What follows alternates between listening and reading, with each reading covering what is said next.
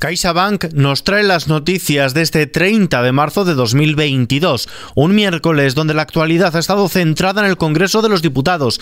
Primero, con la comparecencia del presidente del Gobierno para explicar las medidas adoptadas contra la crisis económica derivada de la guerra de Ucrania, pero también para fijar su posición sobre el Sáhara y después someterse a la sesión de control del Ejecutivo.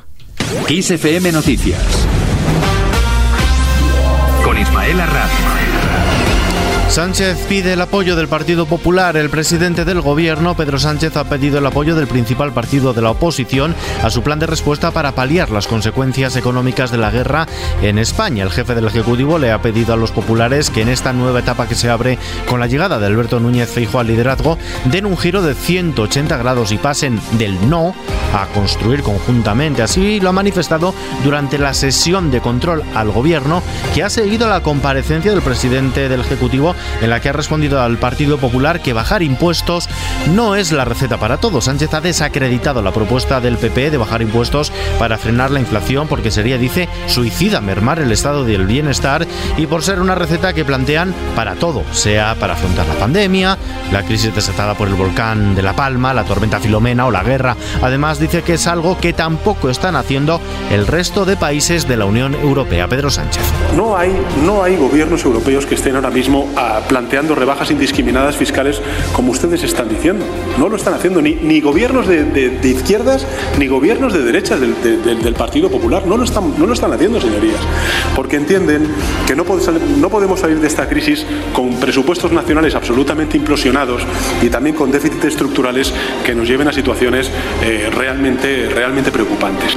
Sánchez ha rebatido las principales ideas lanzadas por la portavoz y coordinadora general del Partido Popular, Cuca Gamarra, a quien ha reconocido que tras escucharla no sabe si puede contar o no con el apoyo del PP para sacar adelante las medidas previstas para atajar el impacto económico de la guerra.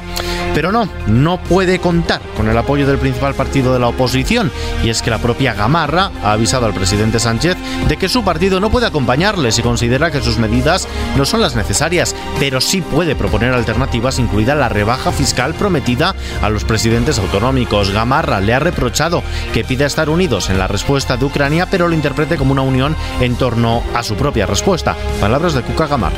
Sobre bajar impuestos. Sí, nos gusta bajar impuestos, funciona bajar impuestos. Pero es que, señor presidente, la declaración de La Palma no me negará que la firmó usted. Luego, por tanto, nosotros lo que estamos exigiendo es que cumpla por una vez lo que usted mismo ha firmado. No sería, esto sería una buena excepción, porque generaría mucha confianza en los españoles.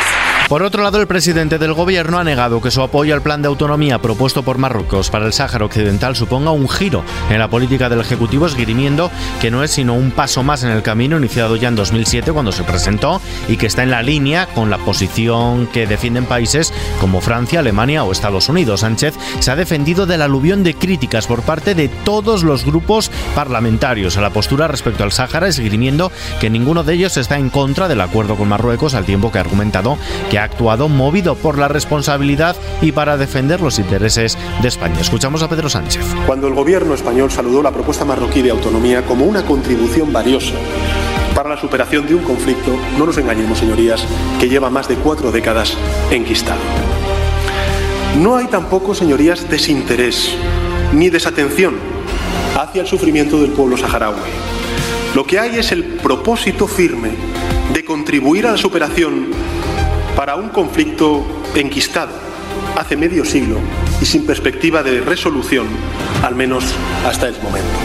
Mientras tanto, el Ejecutivo ha pedido responsabilidad a las estaciones de servicio a la hora de aplicar la bonificación de 20 céntimos que entra en vigor este viernes y ha recordado que serán las autoridades de competencia las que analizarán su correcta puesta en marcha en un momento en el que el precio del gasóleo ha subido más de 7 céntimos por litro, un repunte del 4% desde el pasado 21 de marzo. Fue la fecha en la que el gobierno, después de reunirse con los transportistas de mercancías por carretera, anunció formalmente que planeaba bonificar el precio de los carburantes y cuando el precio medio de la electricidad en el mercado mayorista en este mes de marzo alcanzó los 283,3 euros el megavatio hora. Esto supone el dato mensual más elevado desde que se tienen registros. La media de marzo superó, por tanto, en más de 40 euros el megavatio la de diciembre, el anterior mes más caro de la historia. Y todo esto se traduce en una subida del IPC, un 3% en marzo en relación al mes anterior. De este modo se eleva de golpe la tasa interanual más de dos puntos hasta el 9,8%.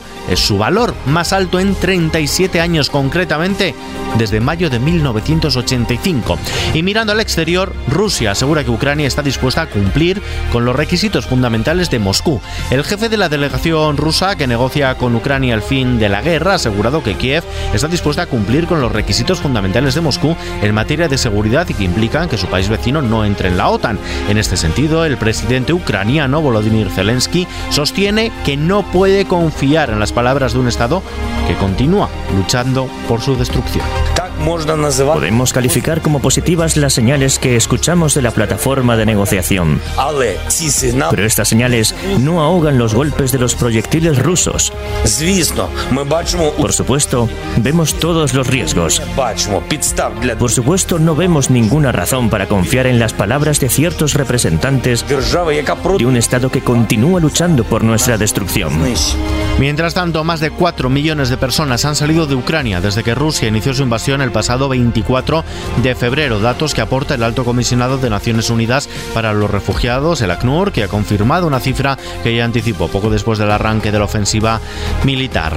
En la bolsa, el IBEX 35 ha bajado este miércoles un 0,74%, ha perdido el nivel de los 8.600 puntos, cierran los 8.550, perjudicada por la leve caída de Wall Street, datos económicos negativos y el alza del precio del petróleo. El euro se cambia por un dólar con 11 centavos. Y antes de acabar, miramos al termómetro y dejando el abrigo a mano, una entrada de aire muy frío desplomará la cota de nieve por debajo de los 500 metros. A partir de mañana se alcanzarán temperaturas inusualmente bajas, tanto en las máximas como en las mínimas para esta época del año. Asimismo, se esperan heladas débiles en la mitad norte. A partir del lunes que viene, la situación presenta un alto grado de incertidumbre, pero en principio ya se espera que la masa de aire frío se vaya retirando.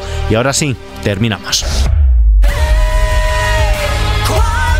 Mónica Naranjo ha recurrido a Bumburi como colaborador en Hey, tema de anticipo del que será su nuevo disco de estudio que llevará por título Mimética y que será el octavo de su carrera, caracterizada por la influencia del rock electrónico como todo este próximo trabajo. La canción ya está disponible en plataformas digitales, al igual que su videoclip, que cuenta con la participación como actor de Asier Echeandía y que se puede ver en nuestra página web xfm.es.